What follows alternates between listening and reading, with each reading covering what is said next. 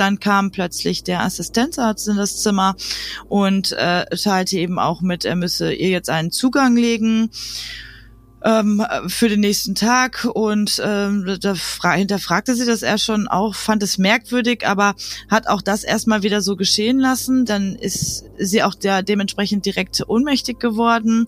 Äh, der, die Zimmernachbarin fragte dann noch, äh, das ist aber merkwürdig, äh, die ist ja auch direkt ohnmächtig geworden. Nee, ähm, machen sich da keine Gedanken, das passiert immer bei der, das ist, äh, äh ist nicht weiter äh, problematisch. Daraufhin hatte dann der Zimmernachbarin ebenfalls einen Zugang gelegt und eben auch Propofol verabreicht, sodass sie dann auch direkt äh, in Ohnmacht verfiel. An dieser Stelle eine Triggerwarnung. Unser Podcast enthält Schilderungen von Gewalthandlungen, sexualisierte Gewalt und auch Suizid. Das kann belastend sein, das kann retraumatisierend wirken. Wenn ihr also selbst Erfahrungen mit sexualisierter Gewalt gemacht habt oder Suizidgedanken habt, dann könnt ihr euch Hilfe holen. Zum Beispiel beim Hilfetelefon Gewalt gegen Frauen unter der Nummer 08000 116 016 oder auch bei der Telefonseelsorge. Da gibt's anonym rund um die Uhr und kostenfrei Unterstützung. Mehr Infos dazu findet ihr auch in unseren Shownotes. Juli 2019 Bielefeld. Karina S. ist häufig schwindelig. Manchmal wird es so schlimm, dass sie bewusstlos wird. Irgendetwas scheint nicht mit ihr zu stimmen. Sie entscheidet sich also, es abklären zu lassen, und zwar hier, im evangelischen Klinikum Bethel, Station Neurologie. Karina S. wird hier stationär aufgenommen. Es folgen viele Untersuchungen. Unter anderem steht eine Punktion an. Damit meint man das Einstechen einer Hohlnadel in den Körper. Man entnimmt Karinas Körper Blut, Gewebe und Flüssigkeitsproben, die im Anschluss im Labor untersucht werden. Alles, damit man herausfinden kann, was mit ihr nicht stimmt und wie sie wieder gesund wird. Danach kommt Karina in ein Einzelzimmer. Nach der Punktion muss sie hier ruhig liegen bleiben, in einem der 1755 Betten im Klinikum Bethel. Abends ist es im Krankenhaus still. Man hört die Schritte von Krankenpflegerinnen auf dem Gang, das Klacken und Surren der Automatiktüren, entferntes Piepen von Monitoren. Nach all den Untersuchungen ist Karina S. erschöpft. Sie schläft ein. Mitten in der Nacht öffnet sich die Tür zu ihrem Zimmer. Karina S. fährt vor Schreck hoch, sieht in der Tür den Assistenzarzt Philipp G. stehen. Er betritt ihr Zimmer und meint, er müsse ihr einen Zugang legen, wegen Untersuchung am Folgetag. Karina S. erscheint der Zeitpunkt komisch. Wenn die Untersuchungen doch erst morgen sind, warum soll ihr dann schon jetzt mitten in der Nacht ein Zugang gelegt werden? Zweimal sticht Philipp G. daneben. Dann verliert Karina S. das Bewusstsein. Um 4 Uhr morgens wacht sie wieder auf mit Schüttelfrost und Gliederschmerzen. Der Zugang, der ihr wenige Stunden zuvor gelegt wurde, liegt nun auf dem Boden. Ihre Bettdecke ist voller Blut. Neben ihrem Körper findet sie ein Fläschchen mit Propofol, einem Narkosemittel. Wenige Stunden später kommt ihr Vater zu Besuch. Sie berichtet ihm, was in der Nacht zuvor geschehen ist von dem nächtlichen Besuch des Assistenzarztes, dass er ihr einen Venenzugang gelegt hat, dass sie bewusstlos wurde, mit Grippesymptomen wieder aufgewacht ist und von dem Fläschchen in ihrem Bett. Dann macht sie ein Foto von dem Propofol und ruft die Krankenpflegerin. Die zeigt sich erschrocken und irritiert und nimmt das Fläschchen an sich. Auf Karina wirkt das alles merkwürdig. Aber für sie viel wichtiger ist, dass sie krank ist, dass sie herausfinden will, was mit ihr nicht stimmt, wieder gesund werden will. Von Seiten der Ärzte wird ihr nahegelegt, erstmal abzuwarten, wie es ihr in den kommenden Wochen und Monaten geht. Und dann soll sie wiederkommen für weitere Untersuchungen. Zwei Monate später, September 2019, wieder Bielefeld. Karina S. geht's nicht besser. Deshalb ist sie wieder hier im Klinikum Bethel. Und gleich am Eingang begegnet sie wieder ihm, Philipp G., dem Assistenzarzt, der zwei Monate vorher nachts in ihr Zimmer gekommen ist. An viel mehr kann sie sich nicht erinnern, nur an das Aufwachen, wie schlecht es ihr ging. Sie wird auch diesmal wieder stationär in der Neurologie aufgenommen und wird auf ihr Zimmer gebracht. Diesmal ist es kein Einzelzimmer, sie hat eine Bettnachbarin. Es folgen Untersuchungen, dafür ist sie auch hier. Am Abend ist sie wieder auf ihrem Zimmer. Ihre Bettnachbarin auch. Gegen 22 Uhr geht die Tür ihres Krankenzimmers auf – Es ist Philipp G. Er sagt, dass er beiden Frauen einen Venenzugang legen muss, wegen MRT-Untersuchungen am nächsten Tag. Und es passiert, was auch schon zwei Monate vorher geschehen ist. Carina S. verliert das Bewusstsein. Am nächsten Morgen realisiert sie, dieses Mal ist sie nicht allein. Auch ihre Bettnachbarin kann sich an nichts erinnern, was nach dem Legen des Zugangs passiert ist. Sie wenden sich diesmal direkt an den Oberarzt, wollen wissen, was genau war denn der Grund für diese Narkose am Vorabend. Der Oberarzt zeigt sich auch tatsächlich besorgt, will den Vorfall dem Chefarzt melden. Aber nachdem er das Zimmer verlassen hat, kommt er eine halbe Stunde später zurück. Und zwar zusammen mit Philipp G. Und gemeinsam erklären jetzt der Oberarzt und der Assistenzarzt, der Grund für die Beschwerden war vermutlich, dass Philipp G. den beiden Frauen eine falsch temperierte Kochsalzlösung in den Zugang gegeben habe. Für Carina S. reicht das als Erklärung nicht aus. Sie geht davon aus, dass Propofol war eine nicht verordnete Medikamentengabe. Deswegen entlässt sie sich selber aus der Klinik und erstattet am nächsten Tag Anzeige gegen den Assistenzarzt, gegen Philipp G., wegen gefährlicher Körperverletzung. Zu diesem Zeitpunkt ahnt sie noch nicht das volle Ausmaß. Philipp G hat Karina S. im Juli 2019 und im September 2019 erst betäubt und dann vergewaltigt. Diese Taten hat er gefilmt. Und Karina S. ist nicht die einzige. Man geht davon aus, dass Philipp G. Dutzenden weiteren Frauen Ähnliches angetan hat. Diese Folge dreht sich um Karina S. Ihr Leben ist eines von zwölf, um die es in diesem Podcast geht.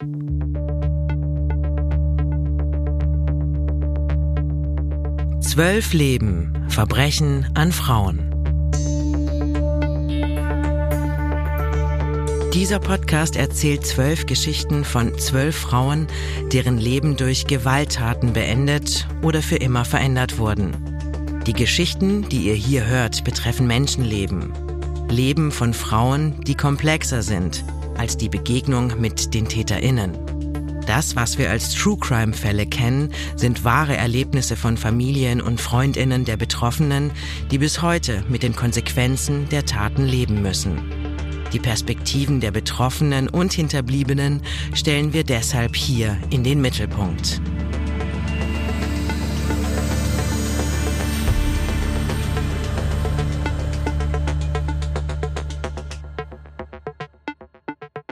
Hi, ich bin Massimo Maio, ich bin Radiomacher, bin Dokumacher und bin hier einer der Hosts von Zwölf Leben, von diesem Podcast, in dem es um Gewalt gegen Frauen geht und so erschütternd diese Fälle sind, über die wir hier sprechen.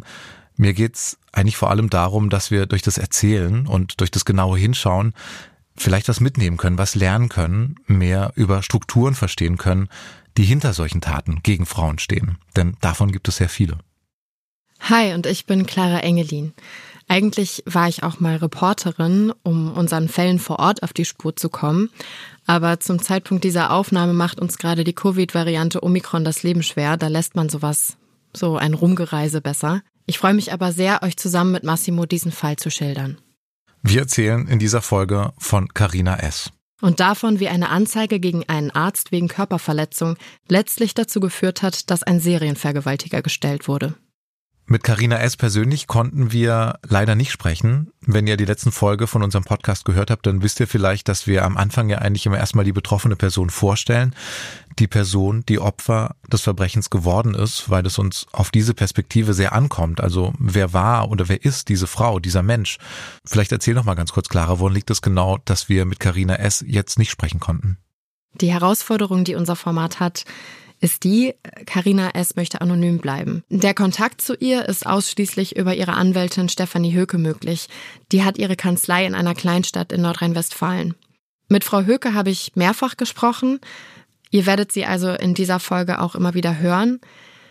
Karina selbst macht das, was sie erlebt hat, sehr zu schaffen. Vor allem, weil sie sowohl gegenüber ihrer Anwältin als auch gegenüber der Polizei und Medienvertreterin immer wieder erzählen muss, was passiert ist.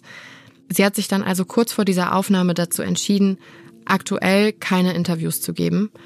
Und über diese belastende Zeit habe ich auch mit ihrer Anwältin gesprochen. Auch diese Belastung, die äh, dann einfach bis zum Abschluss eines Prozesses einfach nicht aufhört und in der Zeit eben auch keine Traumatherapie ähm, erfolgen darf, das ist natürlich äh, wahnsinnig schwierig. Ja, die Traumatherapie, so wird es gesehen, verändert dann im Endeffekt vielleicht die Wahrnehmung ähm, hinsichtlich des Erlebten und äh, da ist dann der Aussagegehalt, der kann dadurch halt äh, gemindert werden. Das wusste ich ehrlich gesagt gar nicht. Mhm dass sie nicht traumatherapeutisch begleitet werden darf.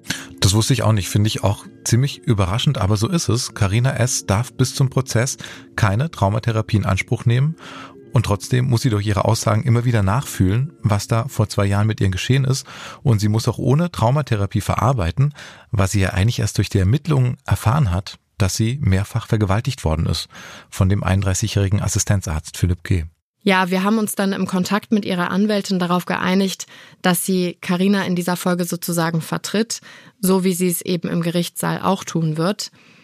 Und es gibt wohl wenige Menschen, denen Karina so im Detail erzählt hat, was genau sie dort im Klinikum Bethel erlebt hat. Dadurch, dass Karina aber anonym bleiben möchte, ist es schwierig, mehr Einblicke in ihr Leben zu geben, mehr darüber zu erzählen, wer Karina S eigentlich genau ist.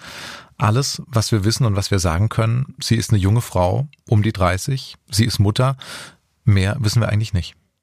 Ich finde aber schon, dass man gewisse Einblicke darüber, was für ein Mensch Karina S. ist, wirklich auch durch die Berichterstattung zum Fall Beetle bekommt. Vor allem, wenn man sich damit beschäftigt, wie Karina S. handelt, nachdem sie sich im September 2019 selbst aus dem Klinikum Bethel entlässt.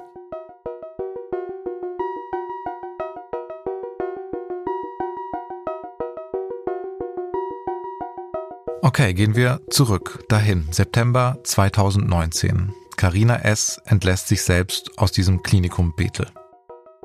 Dann geht sie zur Polizei Duisburg und dort erstattet sie Anzeige wegen Medikamentenmissbrauchs. So hat sich ja für sie die Situation auch dargestellt. Sie bekam, ohne darüber aufgeklärt zu werden, Propofol verabreicht. Und zwar in so einer hohen Dosis, dass sie bewusstlos geworden ist.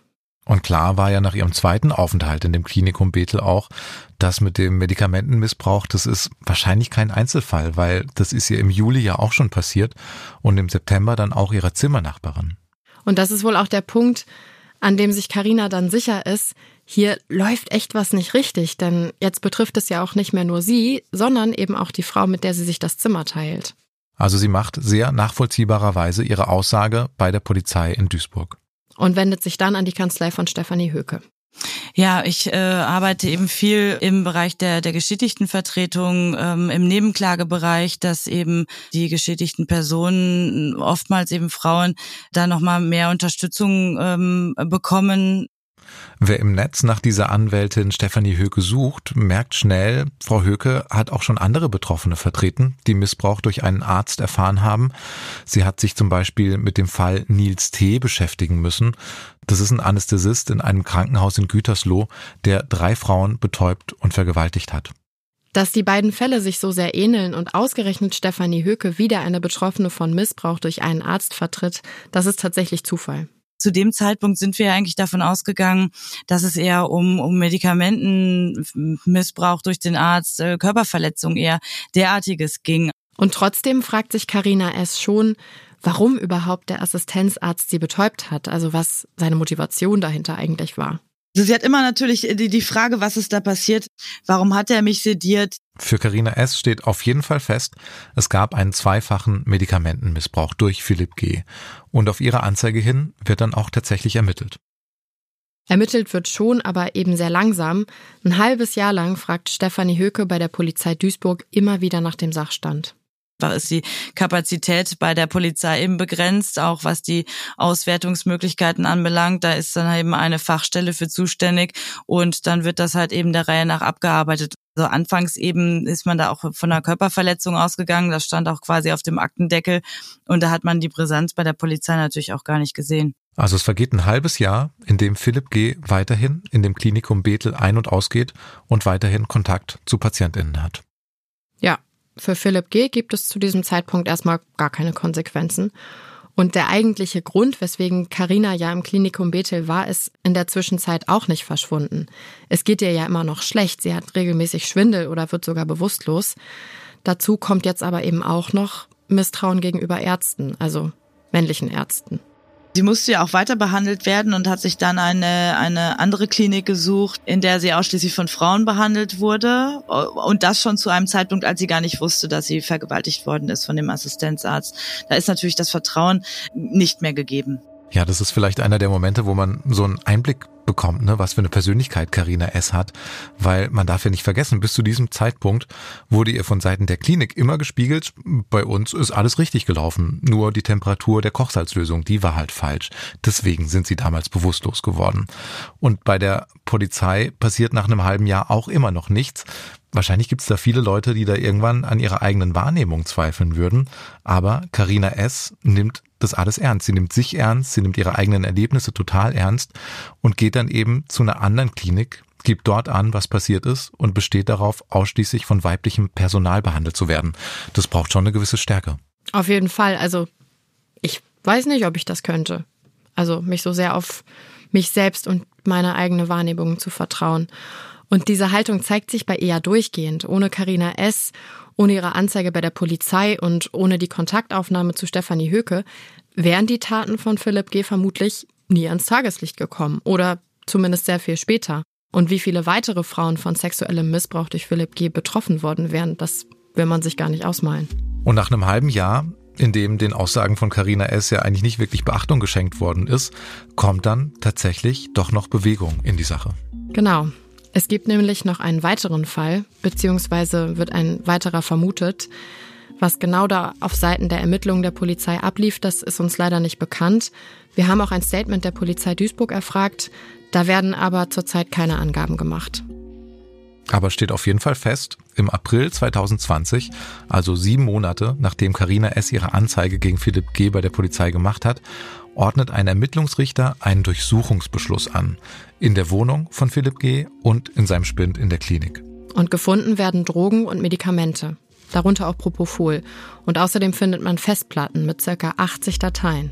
Man kann sich ja natürlich auch fragen, warum Philipp G. überhaupt noch bei dieser Klinik arbeiten darf oder wie die Klinik zu Philipp G. steht nach so einer Anzeige wegen Medikamentenmissbrauch und Körperverletzung. Clara, du warst ja mit der Klinik in Kontakt. Was sagen die denn dazu? Also ich habe die um ein Statement gebeten. Die geben aber aktuell nur so eine ganz allgemeine Pressemitteilung heraus und da geben sie an, dass sie erst im April 2020 von der Anzeige gegen Philipp G. überhaupt erfahren hätten. Und bis zu diesem Zeitpunkt hätte es eben keinerlei Beweise für ein Fehlverhalten seinerseits gegeben. Das ist natürlich die Frage, was man dann bei so einer Anzeige macht, weil klar, solange man nichts beweisen kann, ist es vielleicht schwer, Konsequenzen zu ziehen, aber andererseits will man ja auch selber nicht wirklich von Ärzten behandelt werden, gegen die Strafanzeigen laufen, Anzeigen, die die Arbeit der Ärzte betreffen. Ja, also mich hat das ehrlich gesagt schockiert, weil man liefert sich ja quasi körperlich und gesundheitlich gezwungenermaßen den Ärztinnen aus. Also ich hätte nicht gedacht, dass das möglich ist, dass Ärztinnen dann einfach weiter praktizieren. Woran das liegt, hat mir Adelheid Kieper erklärt. Sie ist Fachanwältin für Medizinrecht. Wir haben leider zu langsame Mechanismen in einem solchen Fall, bis sie jemanden suspendieren. Das dauert. Und das ist einfach das Risiko, das sich hier verwirklicht hat. Hier kommt eine Person mit einem massiven Vorwurf und der wird dann aber nicht aufgeklärt, sondern es wird so das Deckmäntelchen drüber gehangen. Man spricht halt vielleicht mal mit dem Betroffenen und der streitet das dann ab und erklärt es irgendwie und damit ist dann auch gut, weil der Druck in der Klinik ist ja so hoch, dass man sich mit solchen Dingen dann nicht noch zusätzlich belastet. Die Anzeige von Carina S. lief aber ja. Und trotzdem haben die beiden Vorfälle erstmal keine Konsequenzen. Wir haben ja hier den Vorfall, dass etwas passiert ist, was nicht dokumentiert ist. Ja, es steht ja nicht in der Unterlage, dass er das gemacht hat. Also ist das erstmal nicht existent. Für den Medizinrechtler nicht, für denjenigen, der diese Dokumentation prüft, der sagt, nee, das ist ja, das kann ja nicht sein. Die Klinik hat wohl mal so äh, geprüft, ob irgendwelche Arzneimittel fehlen. Da hat man nichts festgestellt. Schon irre, oder? Also es klingt für mich irgendwie so, als hat das Mehrwert, was in so einer Dokumentation steht, beziehungsweise in diesem Fall halt nicht steht, mhm. als das, was eine betroffene Person selber sagt. Und dabei könnte man ja auch sagen, Karina S. hatte ja tatsächlich auch was, was man hätte dokumentieren können. Weil sie sagt ja, dass sie im Juli 2019 dieses Propofol-Fläschchen in ihrem Bett gefunden hat. Also schon bei ihrem ersten Besuch in dem Klinikum Bethel. Dieses Fläschchen hat sie ja dann einer Schwester gegeben. Die Klinik schreibt dazu, im Juli 2019 hat eine Patientin, so ihre Angaben, eine Flasche mit der Aufschrift Propofol in ihrem Bett gefunden und nach eigener Aussage einer Angestellten der Klinik übergeben. Weder die Pflegedienstleitung noch die ärztliche Leitung hatten Kenntnis von dem Fund dieser Flasche. Zu diesem Zeitpunkt kam es auch zu keiner offiziellen Beschwerde. Aus diesem Grund konnte im Juli 2019 keine Klärung des Sachverhalts erfolgen. Das ist eigentlich schon unheimlich bitter, oder? Das ist eigentlich ein erstes starkes Beweismittel, was da einfach verschwunden ist. Und es ist übrigens auch so, dass Propofol ein Narkosemittel ist, das nicht unter das Betäubungsmittelgesetz fällt. Also das muss im Gegensatz zu anderen Narkosemitteln nicht verschlossen aufbewahrt werden. Dass Philipp G. da durchgängig freien Zugriff auf Propofol gehabt hat, das ist dementsprechend gar nicht außergewöhnlich. Dann kommt aber das erste offizielle Gespräch im September 2019 bei Carina S. zweitem Krankenhausaufenthalt. Die Klinik schreibt dazu, es wurden alle erforderlichen Maßnahmen eingeleitet, um dem Vorwurf der nicht sachgemäßen Medikamentengabe nachzugehen. Genauer heißt das, dass an dem Tag, an dem Karina S. den Vorwurf des Medikamentenmissbrauchs geäußert hat, Philipp G. dazu befragt worden sei. Zudem habe der Oberarzt medizinisch-labortechnische Untersuchungen angeordnet, als auch Untersuchungen des Betäubungsmittelverbrauchs der Klinik, aber die Untersuchungen hätten halt keine Auffälligkeiten ergeben. Es ist so, dass dem Arzt durch das neue Patientenrecht zwar einige Pflichten auferlegt worden sind, aber es hat sich nichts daran geändert, dass letztlich der Patient immer derjenige ist, der, wenn er einen Fehler vermutet, den beweisen muss. Beweise findet man zu diesem Zeitpunkt nicht.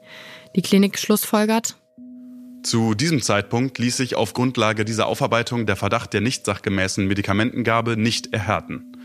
So ergaben sich auch keine Beweise für ein Fehlverhalten des Assistenzarztes, die Anlass dazu gegeben hätten, die Behörden einzuschalten. Aber dann kommt ja diese Anzeige von Carina S. Gab es denn irgendwelche Konsequenzen daraus für Philipp G? Nee, gab's nicht. Die Klinik gibt an, dass sie erst im April 2020, also über ein halbes Jahr später, überhaupt von dieser Anzeige erfahren haben. Was ARD-Recherchen aber zeigen, ist, dass im Januar 2020 sich eine weitere Patientin bei der Klinik gemeldet hat im Zusammenhang mit Medikamentenmissbrauch durch Philipp G. Daraufhin wurde dann Philipp G. vom Chefarzt untersagt, Zugänge ohne medizinische Indikation zu legen. Das sollte ja eigentlich auch eine Selbstverständlichkeit sein, keine Zugänge ohne medizinischen Grund zu legen. Aber er behandelt drei weitere Monate Patientinnen. Das ändert sich dann erst, als im April 2020 eben seine Wohnung und sein Spind auf der Arbeit von der Polizei durchsucht werden. Philipp G. wird dann freigestellt und reicht kurz darauf seine Kündigung ein. Carina S. hatte ja eigentlich zumindest ein Foto von der Propofol-Flasche, die sie in ihrem Bett gefunden hat. Das hätte ja vielleicht schon von Anfang an als Beweis dienen können.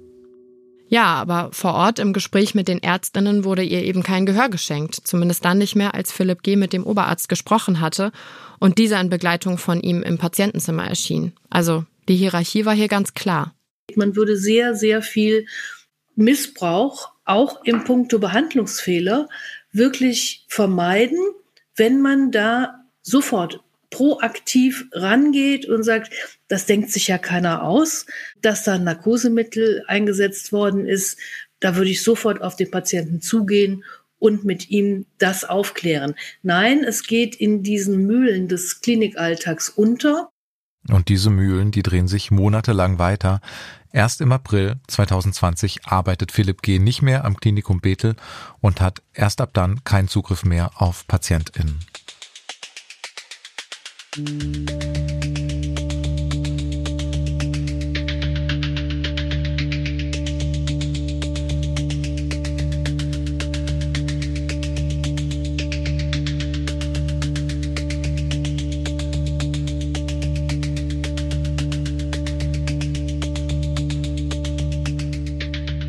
Von der Durchsuchung bei Philipp G. bekommt auch Karina S. mit. Durch regelmäßige Rückfragen bei der Polizei erfährt Stefanie Höke, ihre Anwältin, davon und teilt ihr das dann mit.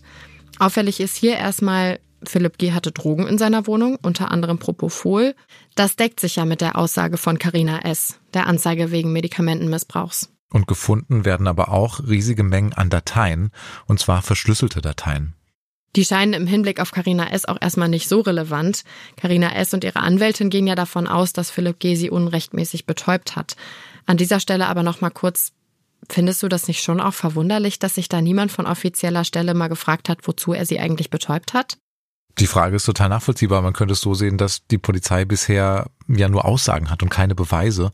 Also die untersuchen sozusagen noch, was den Medikamentenmissbrauch angeht und sind noch gar nicht bei der Frage nach dem Warum angekommen.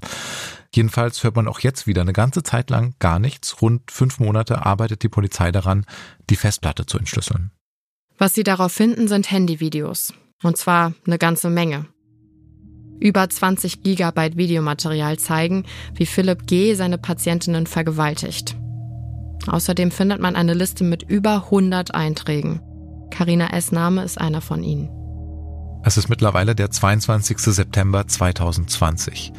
Kurz nachdem die Polizei die Festplatte entschlüsselt hat, wird Philipp G. in U-Haft genommen. Und einen Tag später, am 23. September 2020, bekommt auch die Presse Wind von der Sache, von der Verhaftung und von den Videos der Taten. Patientinnen betäubt und vergewaltigt, Arzt in U-Haft. Die Welt. Die Bild titelt Bielefeld. Arzt soll drei Patientinnen missbraucht haben. Die FAZ schreibt, Arzt soll Patientinnen sediert und dann vergewaltigt haben. Zu dem Zeitpunkt, an dem deutschlandweit Artikel veröffentlicht werden über den Fall Bethel, sitzt Karina S. gerade bei ihrer Anwältin Stefanie Höke. Also wir haben ja tatsächlich aus der Presse dann erfahren, ähm, als der, der Assistenzarzt ähm, festgenommen wurde, was ihr dann tatsächlich da widerfahren ist, weil wir zuvor keine Akteneinsicht und nichts erhalten hatten. In den Artikeln lesen Sie von einer Frau, die im Juli und September 2019 im Klinikum Bethel war und von einer Frau, die den Assistenzarzt wegen Medikamentenmissbrauchs angezeigt hatte. Diese Frau wurde von Philipp G. zweifach vergewaltigt. Das ist ganz schrecklich. Also, dass meine Mandantin mich dann wirklich ansprach, bin ich das? Ja, also das war äh, schon wahnsinnig heftig für sie, dass sie das so hat erfahren müssen. Und das ist nicht der, der übliche Gang, nein. Und am gleichen Tag veröffentlichen auch die Staatsanwaltschaft Bielefeld und die Polizei Bielefeld eine gemeinsame Presseerklärung. Darin steht, nach Durchführung der bisherigen Ermittlungen, welche aufgrund einer Strafanzeige einer vermeintlich geschädigten Frau eingeleitet wurden, wird dem 32-jährigen Beschuldigten vorgeworfen, als Assistenzarzt des Evangelischen Klinikum Bethel in Bielefeld im Juli und September 2019 zwei Patientinnen zunächst sediert und im Anschluss an diesen sexuelle Handlungen vorgenommen zu haben. Der Beschuldigte soll die Tathandlung gefilmt haben. Bis zu diesem Zeitpunkt, als diese Presseerklärung veröffentlicht worden ist, wurde Karina S. weder von der Polizei noch von der Staatsanwaltschaft darüber informiert, dass es sich bei einer der Betroffenen um sie handelt. Stefanie Höke hat mir erzählt, Karina S. ist in ihrer Kanzlei daraufhin erstmal zusammengebrochen. Das war dann einfach alles zu viel. Philipp G. hat sie nicht nur gegen ihren Willen betäubt, sondern auch zweimal vergewaltigt und seine Taten gefilmt. Und diese Videos liegen dann erstmal bei der Polizei Bielefeld und niemand hat ihr davon erzählt. Dabei handelt es sich doch um sie, um ihren Körper, dem das angetan wurde. Also meiner Meinung nach zeugt das echt von mangelndem Respekt ihr gegenüber. Wir haben auch beim Polizeipräsidium nachgefragt, aber die verweist nur auf die Staatsanwaltschaft Bielefeld und will selber keine Angaben dazu machen. Und die Staatsanwaltschaft Bielefeld, von denen haben wir gar keine Rückmeldung bekommen. Fakt ist auf jeden Fall, Karina S. muss jetzt davon ausgehen, dass sie vergewaltigt worden ist und auch, dass die Taten von Philipp G. gefilmt worden sind. Man fragt sich da vielleicht, was macht man mit diesen Videos? Wollte Karina S. diese Videos sehen? Hat ihre Anwältin die Videos gesehen? Nein auch meine Mandantin nicht. Also das hab, davon habe ich auch abgeraten, beziehungsweise ich habe ihr erster Zugang war, äh, ich will auf jeden Fall dieses Video sehen, weil ich hatte meiner Mandantin angeraten, eben aufgrund der psychischen äh, Situation, in der sie sich eh schon befand, dass sie lieber erst einmal sich anhören soll, was passiert ist, und dann ähm, war es ihr freigestellt, ob sie dann das tatsächlich das Video noch sehen möchte, und das hat sie dann aber abgelehnt, was ich auch gut nachvollziehen kann. Trotzdem weiß Karina S. ab diesem Moment, im Detail, was Philipp G. mit ihrem Körper gemacht hat, während sie nicht bei Bewusstsein war. Also der Arzt, der sie vorher noch im Klinikum locker gegrüßt hatte und Smalltalk mit ihr geführt hat. Naja, sie fand ihn eher so, der hatte sich so als, als so ein ja, kumpelhafter Typ, äh, recht distanzlos. So hat sie ihn auch dargestellt, als sie das zweite Mal dann ähm, im September wieder ins Krankenhaus äh, ging. Hatte sie gesehen und so, ach hey, na, du auch wieder hier. Anders, äh, vielleicht so sagte sie es auch, als man es von Ärzten gewohnt ist. Da hat sie dem nicht so die Bedeutung beimessen können in dem Moment. Das ist natürlich dann in der Rückschau eher, eher passiert. Und Karina S. weiß dann auch erst anderthalb Jahre später von der Vergewaltigung. Das macht diesen Fall auch so besonders, weil hier sexualisierte Gewalt ausgeübt wurde, während die Betroffene eben nicht bei Bewusstsein war. Oder ich könnte auch sagen, eine nicht erinnerbare Vergewaltigung. Das ist Oliver Schubbe. Er ist Psychotherapeut und leitet das Institut für Traumatherapie in Berlin. Mit ihm habe ich darüber gesprochen, was für Folgen dann eine Vergewaltigung haben kann, wenn sich die betroffene Person gar nicht bewusst daran erinnern kann. Erinnerungen werden ja nicht so nur so wie ein Video gespeichert mit Bild und Ton, sondern wir erleben ja Situationen als ganze Person also auch mit Geschmacksempfinden, mit Geruch, also mit allen Sinnen und eben auch mit dem Tastempfinden, mit dem Bewegungssinn. Und auf allen diesen Ebenen wird natürlich auch das traumatische Erleben gespeichert, so wie jedes andere Erleben auch. Also Körpergedächtnis bedeutet äh, vor allen Dingen auf allen körperlichen Erinnerungsebenen sich erinnern zu können, was passiert ist. Wenn jemand keine Bilder mehr davon hat, also visuell nicht erinnern kann, was passiert ist, äh, dann kann es trotzdem sein, dass der Körper noch auf bestimmte Signale hin diese Erinnerungen preisgibt und dann entsprechende Körperempfindungen kommen. Man riecht zum Beispiel wieder einen bestimmten Geruch und dann spannt sich wieder der Nacken an. Man kann also davon ausgehen, dass eine nicht erinnerbare Vergewaltigung eben nicht vollkommen unbewusst ist. Also auch wenn Betroffene sich nicht an konkrete Bilder erinnern können, der Körper, der erinnert die Gewalttat eben trotzdem. Das ist nur unheimlich schwierig, das in Worte zu fassen, natürlich, vor allem wenn es keine konkrete Erinnerung gibt, auf die man Bezug nehmen könnte. Aber auch wenn Karina S. zu diesem Zeitpunkt nicht weiß, was wirklich passiert ist, befürchtet sie eben, dass die Sedierung einen sexuellen Hintergrund hatte warum hat er mich sediert, äh, muss ja einen Hintergrund gehabt haben und ist eigentlich davon ausgegangen, dass ja, er Bilder von ihr gemacht hat. Äh, das war so das, das Schlimmste, was sie sich eigentlich erst vorgestellt hat. Als sie dann natürlich erfahren musste, dass sie zweimal von ihm vergewaltigt wurde, da ist sie gänzlich zusammengebrochen. Anders kann man es nicht sagen. Und dann, einen Tag nachdem Karina S. durch die Presse von der Vergewaltigung erfahren hat, wird Philipp G gegen 6 Uhr morgens tot in seiner Einzelzelle aufgefunden. Er hat sich erhängt. Dann hat sie vor mir gesessen und hat gesagt, das kann doch aber jetzt nicht wahr sein. Und was ist jetzt? Wie geht das jetzt weiter? Konkret bedeutet der Suizid von Philipp G. Die Ermittlungen werden eingestellt. Es ist einfach die Grundregel nach Paragraph 170 Strafprozessordnung, dass wenn der mutmaßliche Täter nicht mehr anzuklagen ist, weil er verstorben ist, das Verfahren dann eingestellt wird. Das ist natürlich ein heftiger Rückschlag, weil Karina S. will natürlich unbedingt wissen, was da genau mit ihr passiert ist. Was genau ist sie da zum Opfer gefallen? Gab es da vielleicht Menschen, die den Täter geschützt haben? Was für eine Rolle spielen da die Vorgesetzten in der Klinik? Was kann da alles dahinter stecken? Klar, einen Toten kann man nicht verklagen, aber man kann sich schon fragen, sollte es nicht auch ein Recht für Opfer oder Betroffene von Gewalttaten geben, mehr Klarheit zu bekommen? Klar fühlt sich das subjektiv erstmal total ungerecht an, dass da eine Person zweifach vergewaltigt wird, der Täter nimmt sich das Leben und von einem Strafprozess will plötzlich niemand mehr was wissen. Aber tatsächlich geht es da prinzipiell einfach erstmal darum, wie die Staatsanwaltschaft in Deutschland arbeitet. Das hat erstmal nichts mit dem postmortalen Persönlichkeitsrecht zu tun, sondern die Organisationsrichtung und die Arbeitsrichtung unserer Staatsanwaltschaft ist die der Anklage. Und wenn ich keinen Täter mehr habe, den ich anklagen kann, stelle ich das Verfahren ein. Carina S. und ihre Anwältin Stefanie Höke sind aber alles andere als bereit, die Einstellung des Verfahrens hinzunehmen. Ihre erste Reaktion war, dass das natürlich wahnsinnig feige war, dass er sich damit eben allem entzieht. Das hat sie zum einen schockiert und hat gesagt, aber ich, ich will da eine Aufarbeitung. Ich will, dass das äh, geklärt wird. Ich bin nicht ernst genommen worden und das, das kann es auch nicht sein. Ich spreche da mit einem Oberarzt, der sagt, ich gehe eben aus dem Zimmer und spreche mit äh, dem Chefarzt, kommt zurück, legt eine 180-Grad-Wende hin und äh, plötzlich war das alles nur eine falsch temperierte Kochsalzlösung und da sagte sie ganz klar, da müssen auch die zur Rechenschaft gezogen werden und das war ihre Forderung und die kann ich absolut nachvollziehen.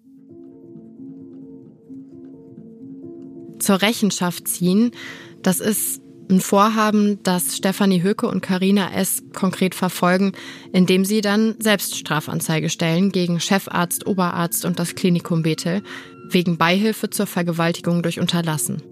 Und diese Anzeige wird dann durch die Staatsanwaltschaft Bielefeld geprüft, aber die kommt zum Ergebnis, dass keine Beihilfe stattgefunden hat. Das Verfahren wird also wieder eingestellt.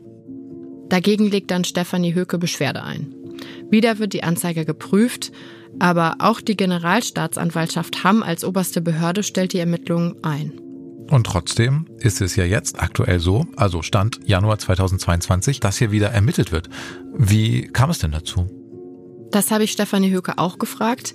Sie kann sich das tatsächlich auch nicht wirklich erklären.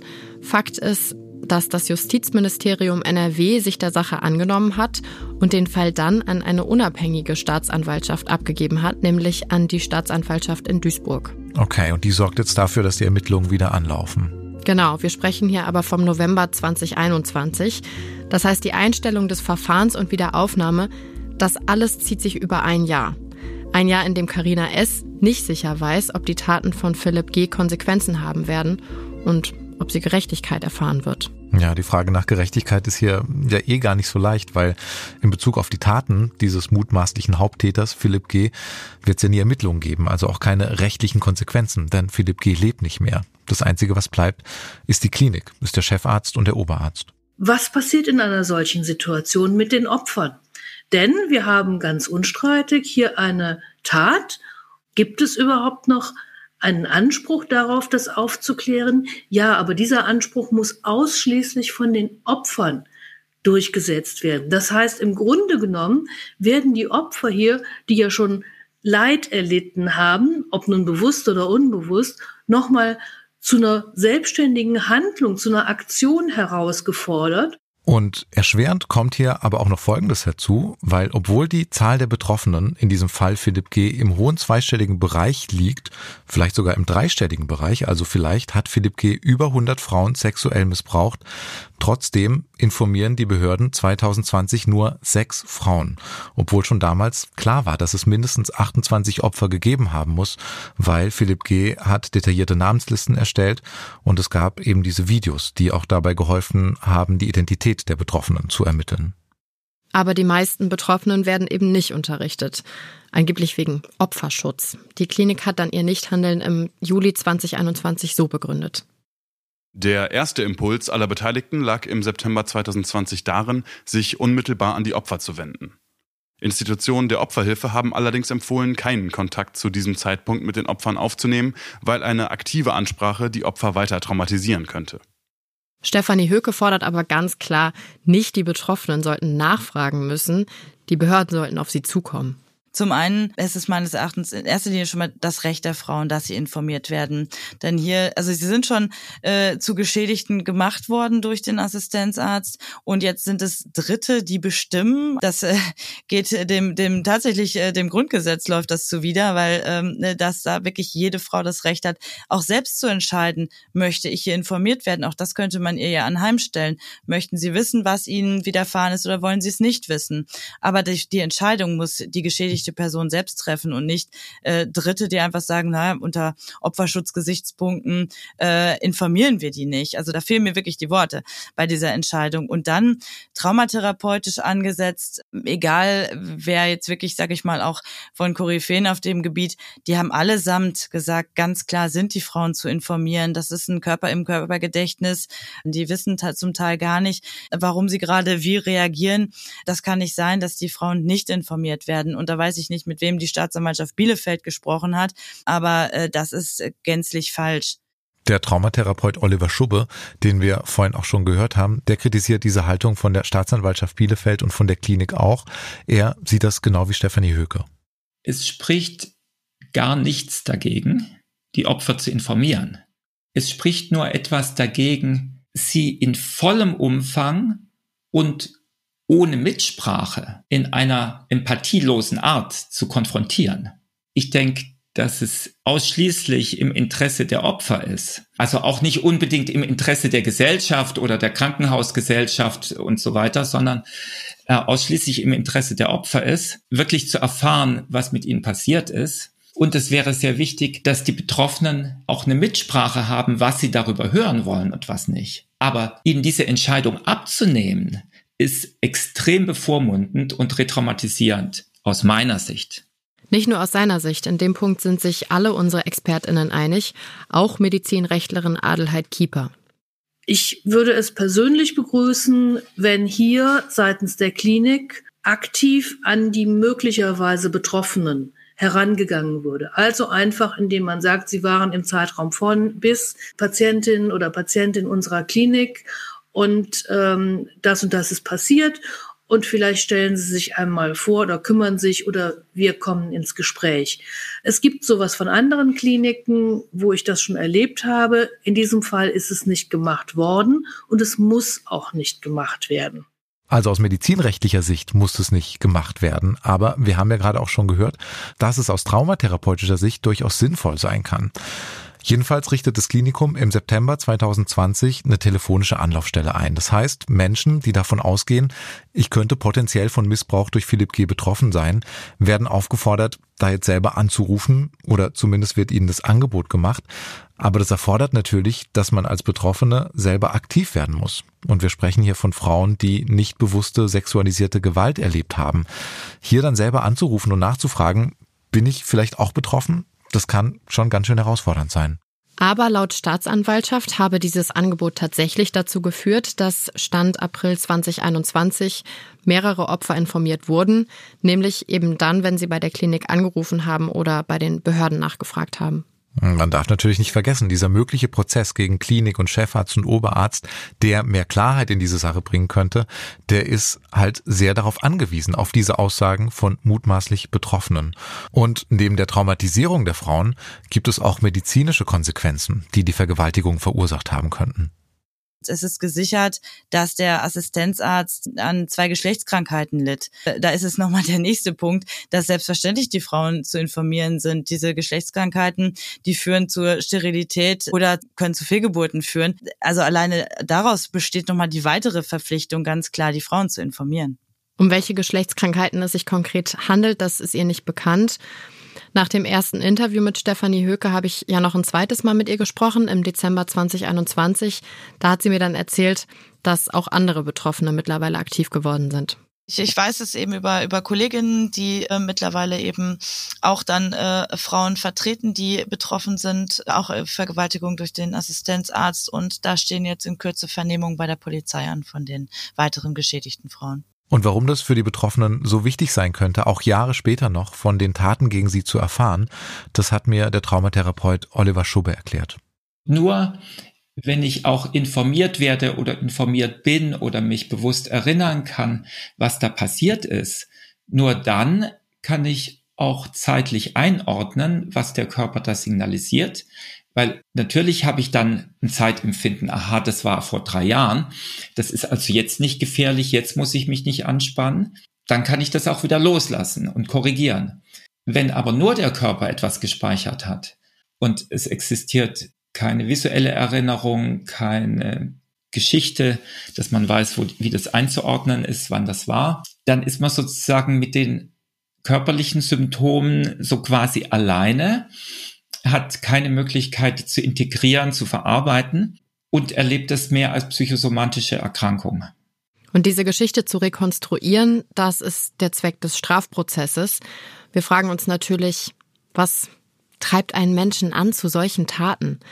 Aber in dem Prozess geht es jetzt darum erstmal nicht.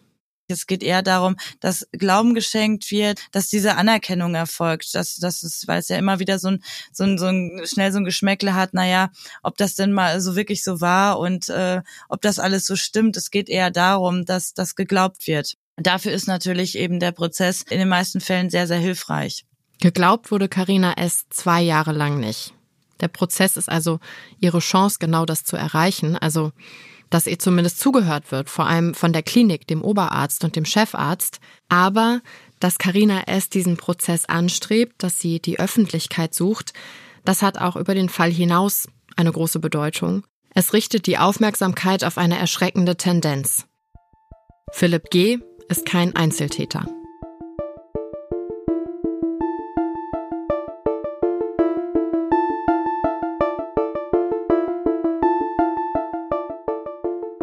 Wir sprechen hier von einem Phänomen, das vor allem in den letzten Jahren immer mehr in den Medien auftaucht. Es geht um vor allem männliche Ärzte, die ihre Patientinnen sexuell missbrauchen.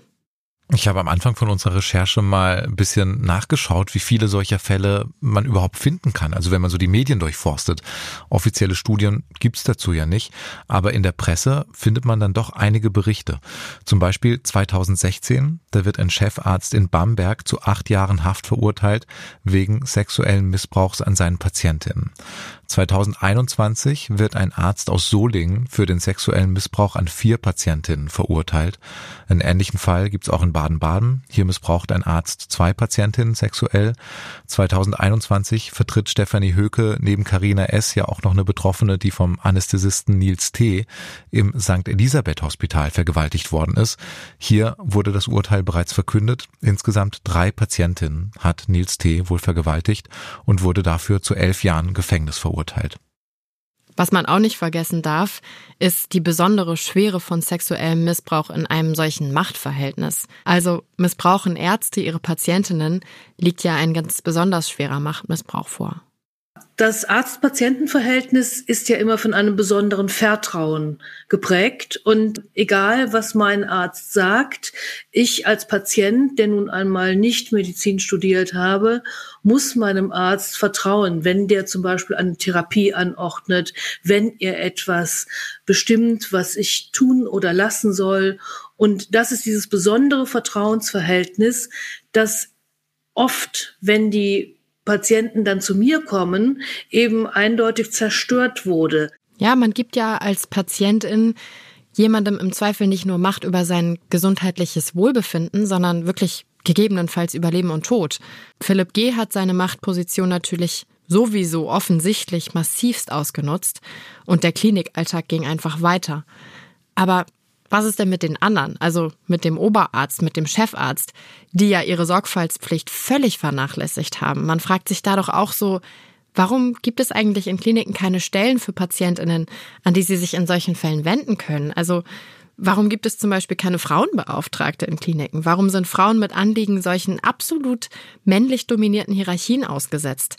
Ich habe das mal recherchiert und in Deutschland sind laut dem Ärzteblatt Oberarztpositionen zu circa 70 Prozent von Männern besetzt und auf Chefarztpositionen ist der Anteil von Frauen noch geringer. Und übrigens, inzwischen hat das Klinikum Bethel als Reaktion auf den Fall genauso eine Position geschaffen. Aber zu dem Zeitpunkt, von dem wir hier sprechen, also Karinas Meldung bei der Klinikleitung 2019, da geht der Klinikalltag eben einfach weiter. Und in diesem Machtverhältnis, also diesem Arzt-Patient-Verhältnis, Mann-Frau-Machtverhältnis, dann so sehr auf sich selbst zu vertrauen und zu sagen, nein, ich bin mir sicher, mir wurde hier Unrecht angetan und dafür muss es rechtliche Konsequenzen geben. Das ist eine ganz besondere Herausforderung, vor der sich Karina S. und die anderen Betroffenen solcher Taten gestellt sehen. Und dann gab es ja auch noch die Handyvideos. Oliver Schubbe vermutet dahinter mehr, als man sich im ersten Moment ehrlich gesagt vorstellen möchte, nämlich, dass Philipp G. die Videos nicht nur für sich selbst gemacht hat. Ich hatte in meiner psychotherapeutischen Arbeit mehrfach mit Patientinnen zu tun, die Opfer von Täternetzwerken in der Ärzteschaft waren. Und sag mal, die Ärzteschaft hat besondere Möglichkeiten, sexualisierte Gewalt, wie man an diesem Beispiel sieht, auszuüben, ohne dass jemand was dagegen tut. Und solche Netzwerke gibt es in verschiedenen Kliniken in Deutschland. Und es, der Fall hört sich für mich auch so ein bisschen danach an, wie wenn es ein Ärztenetzwerk dazu geben könnte. Prüfen können wir diese Theorie nicht. Aber Stefanie Höke hat mir im Interview erzählt, dass es unter Expertinnen aus dem Opferschutzbereich mittlerweile sowas wie ein offenes Geheimnis sei, dass es Missbrauchsforen solcher Ärztenetzwerke gebe. Ich sag mal, vom Prinzip her läuft das natürlich nichts anders als im, im Kindesmissbrauch, was Kinderpornos anbelangt. Das ist hier dann eben da in einem, in einem ähnlichen ähm, Forum ähnliche Gleichgesinnte in Anführungszeichen, die eben dann Videos da austauschen. Verhindert werden könnten weitere Fälle dieser Art nur durch eines ich, ich glaube, das muss relativ einfach erstmal damit ähm, anzufangen, dass Glauben geschenkt wird, wenn wenn jemand etwas sagt, hier ist etwas passiert, dass dann tatsächlich äh, dem nachgegangen wird und nicht äh, es abgetan wird. Und das ist wahrscheinlich auch wirklich was, was man mitnehmen kann, was wir vielleicht lernen können von Carina S. Diese Beharrlichkeit, sich selbst zu glauben, der eigenen Wahrnehmung zu glauben. Das ist total bewundernswert, das ist stark und gleichzeitig ist es natürlich eine riesige Herausforderung, bei der es am besten ganz viel Unterstützung braucht. Ich finde es eigentlich eher tragisch. Sollte doch nicht nötig sein, oder? Eigentlich sollten wir doch zuhören, wenn uns jemand sagt, mir wurde Unrecht getan. Vor allem, wenn es um Menschen geht, die sich in einem ungleichen Machtverhältnis befinden. Leider gibt es in Kliniken diese Leerstellen, diese dunklen Ecken. Was wir zumindest jetzt schon tun können, ist darüber aufzuklären, dass es sie gibt.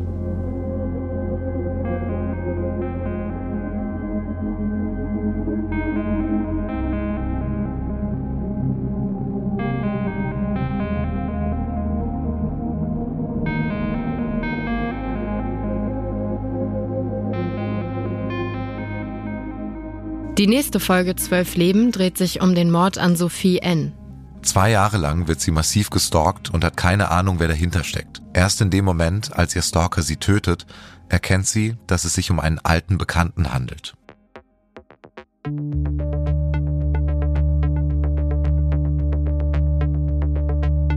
Zwölf Leben, Verbrechen an Frauen ist ein Podcast von Podimo, produziert von Bose Park Productions. Moderation Clara Engelin und Massimo Maio. Recherche und Redaktion Helen Schulte, Madeline Petri und Jonas Wintermantel. ProduzentInnen Sue Holder und Chris Guse. Autorin Helen Schulte. Schnitt und Sounddesign Mats Leubner, Luca Kaduk, Pascal Mokrosch, Jonas Wintermantel und Alexander van Bargen.